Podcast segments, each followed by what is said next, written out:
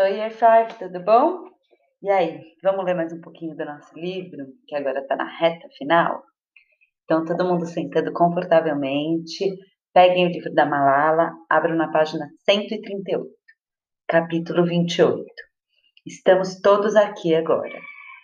Quando tiraram o tubo da minha garganta, liguei mais uma vez para o papai. E agora podia falar. Ele tinha dito que estaria ao meu lado em dois dias. Mais dois dias haviam virado quatro.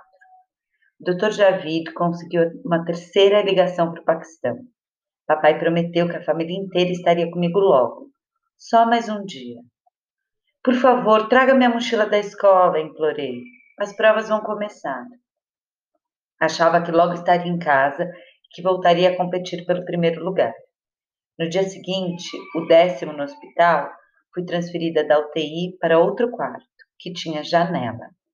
Eu esperava que Birmingham parecesse com as cidades que vi na televisão, como Nova York, com prédios altos, carros, muito trânsito, homens de terno e mulheres andando pelas ruas.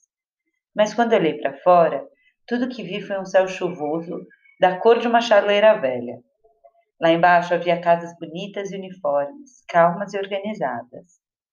Nunca tinha imaginado um país onde as casas eram todas iguais. Um país onde parecia não haver sol. Onde estavam as montanhas, as cachoeiras? Mais tarde, naquele dia, o Dr. Javid me disse que meus pais estavam vindo. Só acreditei quando ele levantou a cama para que eu estivesse sentada para cumprimentá-los quando chegassem. Já fazia 16 dias que tinha saído correndo da minha casa indo embora, gritando tchau a caminho da escola. Durante esse tempo, estiveram em quatro hospitais. Primeiro em Migora, depois em Peshawar, depois em Rawalpindi e finalmente em Birmingham. E viajava milhares de quilômetros.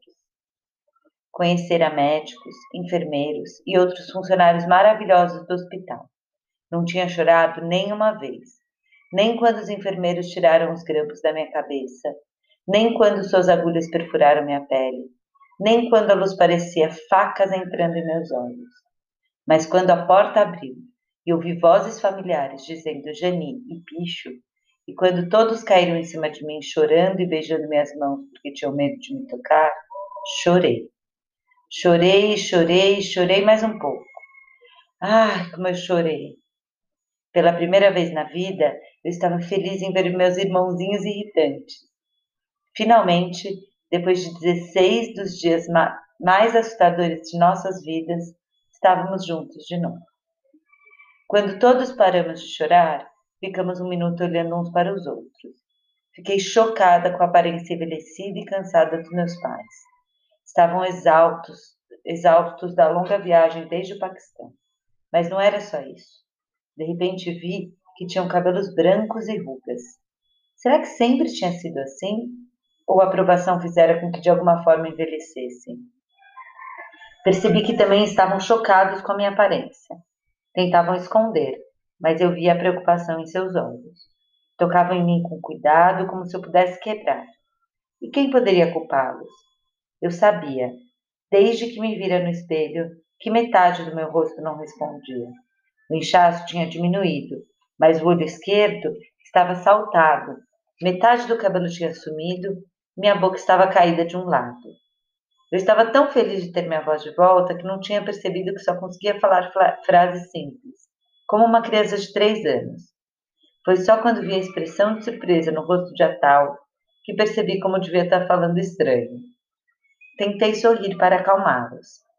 Não se preocupem, queria dizer. A velha Malala ainda está aqui. Mas quando sorri, algo sombrio escureceu o rosto de mamãe. Achei que eu estava sorrindo, mas meus pais viram uma coisa que parecia uma carranca torta e estranha. Aba, quem eram aquelas pessoas? perguntei. Ele entendeu o que eu estava perguntando. Queria saber dele, quem tinha feito aquilo comigo. Jani, não faça essas perguntas. Está tudo bem. Estamos todos aqui agora. Então, meu pai perguntou como eu estava me sentindo e se as dores de cabeça tinham ido embora. Eu sabia que ele estava tentando mudar de assunto e, apesar de querer que respondesse, deixei. Meu pai, meu pai pastum orgulhoso, não era mais o mesmo. Era quase como se tivesse sido baleado também. Parecia experimentar uma dor física. Quando estávamos sozinhos um dia, ele pegou minha mão. Jenny, disse, pegaria para mim todas as suas cicatrizes, todos os minutos de sofrimento, se pudesse. Seus olhos se encheram de lágrimas. Fui ameaçado muitas vezes. Você recebeu a bala que era para mim. Deveria ter sido eu. Depois, ele disse: As pessoas vivenciam a alegria e o sofrimento na vida. Você teve todo o sofrimento de uma vez, e o resto de sua vida será cheio de alegria. E não pôde mais continuar. Mas meu pai não precisava dizer mais nenhuma palavra. Eu sabia que estava sofrendo também. Ele nunca duvidou da nossa causa, mas ele tinha levado sua filha à beira da morte. Como o mundo pode ser injusto às vezes? Lá estava eu, uma menina que tinha falado para câmeras do mundo inteiro, mas meu pobre cérebro lesado não conseguia pensar em palavras para dizer a pessoa que mais amava no mundo. Não estou sofrendo, Aba, eu queria dizer a ele, e você também não precisa sofrer. Abri meu sorriso torto e disse simplesmente: Aba. Meu pai sorriu de volta através das lágrimas. Tinha certeza que ele sabia exatamente o que estava pensando. Não precisávamos de palavras. Compartilhamos cada passo da jornada que de alguma forma nos levar até aquele quarto de hospital. E compartilharíamos cada passo adiante. Um tempinho depois, mamãe se juntou a nós. Eu começava a dar uns poucos passos, mas ainda precisava de ajuda para ir ao banheiro. Desde aquele primeiro dia, ela tentava não olhar para o meu rosto. Mas enquanto me levava até o banheiro, percebi que deu uma olhada em meu reflexo no espelho. Nossos olhos se encontraram por um instante, então minha mãe desviou o olhar. Veio o sussurro. Seu rosto, ela disse, vai melhorar? Eu contei a ela o que os médicos me disseram. Eu teria que passar por várias cirurgias e meses de fisioterapia, mas meu rosto ia melhorar só que eu nunca seria a mesma de antes. Quando mamãe me levou de volta para a cama, olhei para meus pais. É meu rosto, disse. Eu o aceito. Agora vocês precisam aceitá-lo também. Conclui com carinho. Havia muito mais coisas que eu queria dizer a eles. Tive tempo de me acostumar ao meu novo rosto, mas era um choque para os meus pais. Queria que soubessem que eu não ligava para minha aparência. Eu, que passava horas mexendo no no cabelo e me preocupando com a minha altura. Quando a gente encara a morte, eu queria dizer, as coisas mudam. Não importava se eu não conseguia piscar ou sorrir. Ainda era eu, Malala. Meu rosto não importa, eu disse. Deus me deu uma vida nova. A recuperação foi uma bênção, um presente de Deus e de todas as pessoas que tinham carinho e oravam por mim. E eu estava em paz. Mas enquanto assisti em Birmingham em Birmingham, a Shrek, seu burro falante, meus pobres pais estavam a milhares de quilômetros de distância, suportando sua própria dor terrível. Eu me curava enquanto eles sofriam, mas a partir daquele dia, nossa família começou a se curar unida. Capítulo 29 Preenchendo as lacunas. Nos próximos dias, meus pais me atualizaram sobre o que tinha acontecido nos 16 dias entre o ataque e o nosso reencontro que descobri foi o seguinte: assim que o motorista do ônibus Usman Baijan percebeu o que tinha acontecido, foi direto ao hospital central do SWAT. As outras meninas gritavam e choravam. Eu estava deitada no colo de Moniba, sangrando. Papai estava em uma reunião da Associação de Escolas Particulares e tinha acabado de subir ao palco para fazer um discurso. Quando terminou e descobriu o que tinha acontecido, correu para o hospital. Ele me encontrou lá dentro deitado em uma maca, com um curativo na cabeça, os olhos fechados, o cabelo desarrumado. Minha filha, você é minha filha valente, minha filha linda, ficou repetindo para mim como se isso pudesse me acordar. Acho que de, de alguma forma eu sabia que ele estava lá, embora estivesse inconsciente. Os médicos disseram a ele que a bala não tinha chegado ao cérebro e que o ferimento não era sério. Logo, o exército assumiu o comando às 15 horas e eu oh, desculpa, logo o exército assumiu o comando e às 15 horas eu estava em uma ambulância, a caminho de um helicóptero que me levaria a outro hospital, em Peshawar. Não havia tempo para esperar por minha mãe. Então a senhora Mariamo, que chegou ao hospital logo depois de papai, insistiu em ir comigo caso eu precisasse da ajuda de uma mulher. De início, disseram que a mamãe que eu tinha levado um tiro no pé. Depois contaram que tinha sido na cabeça. Vizinhos se reuniram em nossa casa em prantos quando souberam o que tinha acontecido. Não chorem, ela disse. Rezem. Quando o helicóptero sobrevoou nossa rua, minha mãe correu para o terraço. Enquanto viu o helicóptero cruzar o céu, sabendo que estava lá dentro, tirou o lenço da cabeça, um gesto raro para uma pastum, e o levantou para o céu, segurando-o com as duas mãos, como se fosse uma oferenda. Deus, eu a confio a ti. Pobre do Atal ficou sabendo do ataque quando ligou a TV depois da escola. E percebeu que se não tivesse feito birra para ir do lado de fora, também estaria no ônibus. Horas depois, canais de TV paquistaneses transmitiam imagens minhas com orações e poemas. Enquanto isso acontecia, eu chegava ao hospital militar combinado em Peshawar, onde um neurocirurgião chamado Coronel Junaid me examinou e descobriu algo surpreendente. A bala ainda estava dentro de mim. Logo ele se deu conta de que os médicos do SWAT tinham que, do que os médicos do SWAT tinham dito não estava certo. Ela tinha sim passado muito perto do meu cérebro.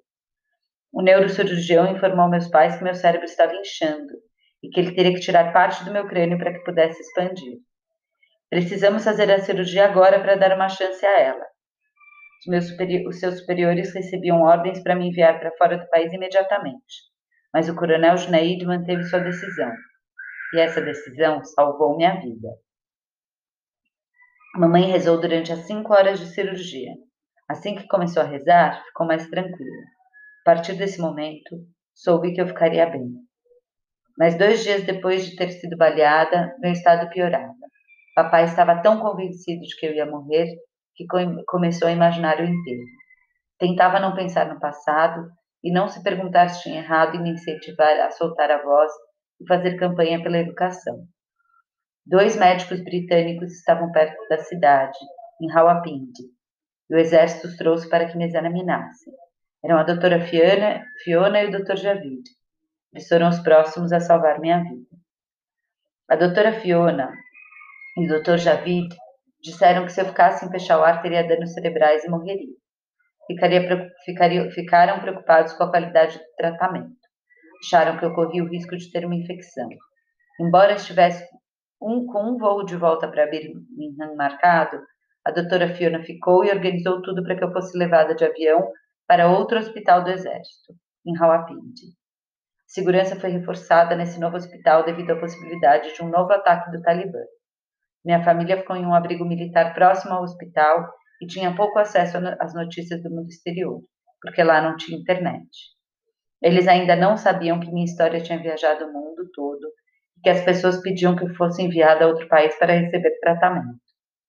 Somente quando um cozinheiro simpático do abrigo trouxe alguns jornais, meus pais descobriram que o mundo inteiro sabia do ataque. Raramente consultavam meus pais sobre o que deveria ser feito caso minha condição se tornasse grave. Todas as decisões eram tomadas pelo exército. A doutora Fiona insistiu que eu fosse levada ao exterior para receber um tratamento melhor. Finalmente decidiram que eu iria para o hospital do Dr. Javid em Birmingham, o Queen Elizabeth, mas precisavam me transferir em 48 horas, no máximo 72. Minha mãe e meus irmãos, no entanto, não tinham passaporte, então o exército disse ao papai que ele teria que viajar sozinho comigo. Era uma situação complicada. Se saísse do país comigo, estaria deixando a mulher e os filhos em Rawalpindi, correndo o risco de serem atacados. Então, fez uma escolha. O que aconteceu com a minha filha aconteceu disse ao Dr. Javid. Agora ele está nas mãos de Deus. Preciso ficar com o restante da família. Dr. Javid o assegurou que, de que cuidariam de mim. Não é um milagre vocês estarem aqui quando Malala foi baleada? Meu pai comentou. Acredito que Deus envia a solução primeiro e os problemas depois, o Dr. Javid respondeu. Papai então assinou um documento tornando a doutora Fiona minha guardiã legal para a viagem ao Reino Unido. Ele estava em prantos quando entregou meu passaporte. Embora eu não me lembre de nada, meus pais se despediram de mim às 23 horas do dia 14 de outubro. Foi a última vez que me viram no Paquistão e não me veriam novamente por 11 dias. Papai não queria que eu acordasse em um país estranho sem minha família. Estava preocupado. Poderia ficar confusa, me sentir abandonada. Mas achava que os passaportes e vistos estavam sendo providenciados e que logo estaríamos juntos. Ele não fazia ideia de que um oficial do governo havia adiado a partida porque queria viajar com eles. A espera parecia não ter fim. Foi, foi durante os primeiros dias em Peshawar, em meio ao horror e à tristeza, que meu pai perguntou à minha mãe: A culpa é minha? Não, Caísta, ela respondeu. Você não mandou Malala roubar, nem matar, nem cometer crimes. É uma causa nobre. Não deve se culpar. Quem deveria se envergonhar é o Talibã, por atirar em uma criança, e o governo, por não a proteger. O Talibã havia emitido uma declaração de, dizendo que tinha atirado em mim porque minha campanha era uma obscenidade. Disseram que dois homens locais coletaram informações sobre mim e meu caminho até a escola e realizaram um ataque próximo a um posto de controle de exército de propósito, só para mostrar que podiam agir em qualquer lugar. Sua marca registrada era matar com dois tiros na cabeça. Shazia e Kainat, as outras duas meninas que foram baleadas naquele dia, também estavam se recuperando. O braço de Kainat foi atingido de raspão por uma bala, e Shazia foi atingida na mão e na clavícula esquerda. Duas balas, três ferimentos. Eu tinha perdido tanto. No entanto, enquanto meus pais contavam tudo o que havia acontecido durante o coma, ou minha estada no quarto de hospital sem janelas, era quase como se estivessem falando de outra pessoa. Parecia que essas coisas tinham acontecido com alguma outra menina, não comigo. Talvez porque não me lembrasse de nada do ataque, nadinha. Os médicos e enfermeiros davam explicações complicadas para minha falta de memória. Diziam que o cérebro poder, é, diziam que o cérebro nos protege de lembranças muito dolorosas, ou que meu cérebro poderia ter desligado assim que fui ferida. Amo a ciência e não tem nada que eu ame mais do que fazer pergunta atrás de pergunta para entender como as coisas funcionam. Mas não preciso dela para entender porque não me lembro do ataque. Sei por quê. Deus é bom para mim. As pessoas não entendem quando eu digo isso. Acho que quem nunca esteve à beira da morte não consegue entender mesmo. Mas a morte e eu estivemos muito próximas. E a morte, pelo que parece, não me quis. Aparentemente, muitas pessoas tentaram me visitar jornalistas, celebridades e alguns políticos. Mas o hospital manteve todos do lado de fora para que eu pudesse me curar com privacidade.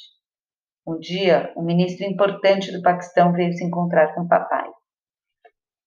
Ele disse que o governo tinha virado o país de cabeça para baixo para encontrar o homem que atirara em mim. Papai segurou a língua, mas sabia que eram palavras vazias. Nunca descobriram nem mesmo quem matou Benazir Bhutto. Somente uma pessoa foi presa depois do ataque. Coitado do nosso motorista. O exército disse que o estavam segurando para poder identificar o atirador. Mas por que o prenderam, o prenderam e não o atirador? Aquilo era uma loucura. O ministro também perguntou ao meu pai se poderia dar um sorriso para a nação. Ele não sabia que essa era a única coisa que eu não podia fazer. Papai não estava feliz, mas mais uma vez segurou a língua. Ele que ousou responder ao Talibã estava aprendendo que às vezes não dizer nada é falar muito alto. Quando finalmente assisti ao noticiário, descobri que um porta-voz de Fazlullah disse que o Talibã foi forçado a atirar em mim porque eu não parava de discursar, discursar contra eles. Tinham me avisado, disseram à imprensa, mas eu me negava a parar. Meus outros crimes, eu defendia a educação e a paz.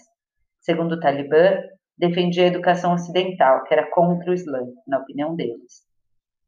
O Talibã tentaria me matar mais uma vez, disse Fazullah. Que isso sirva de lição. Foi uma lição, de fato. Mamãe estava certa quando citou o Sagrado Corão. A mentira tem que morrer e a verdade tem que prevalecer. Ela me dissera tanto tempo antes, quando eu estava pensando se devia escrever o diário para a BBC. A verdade sempre triunfará sobre a mentira. Essa foi a verdadeira crença islâmica que nos guiou em nossa jornada. Talibã atirou em mim para me silenciar. Em vez disso, agora o mundo inteiro estava ouvindo minha mensagem. E aí, pessoal, quero ouvir o que vocês acharam, então escrevam bastante aqui nos comentários no Classroom, tá bom? Não deixem de fazer isso. Beijo!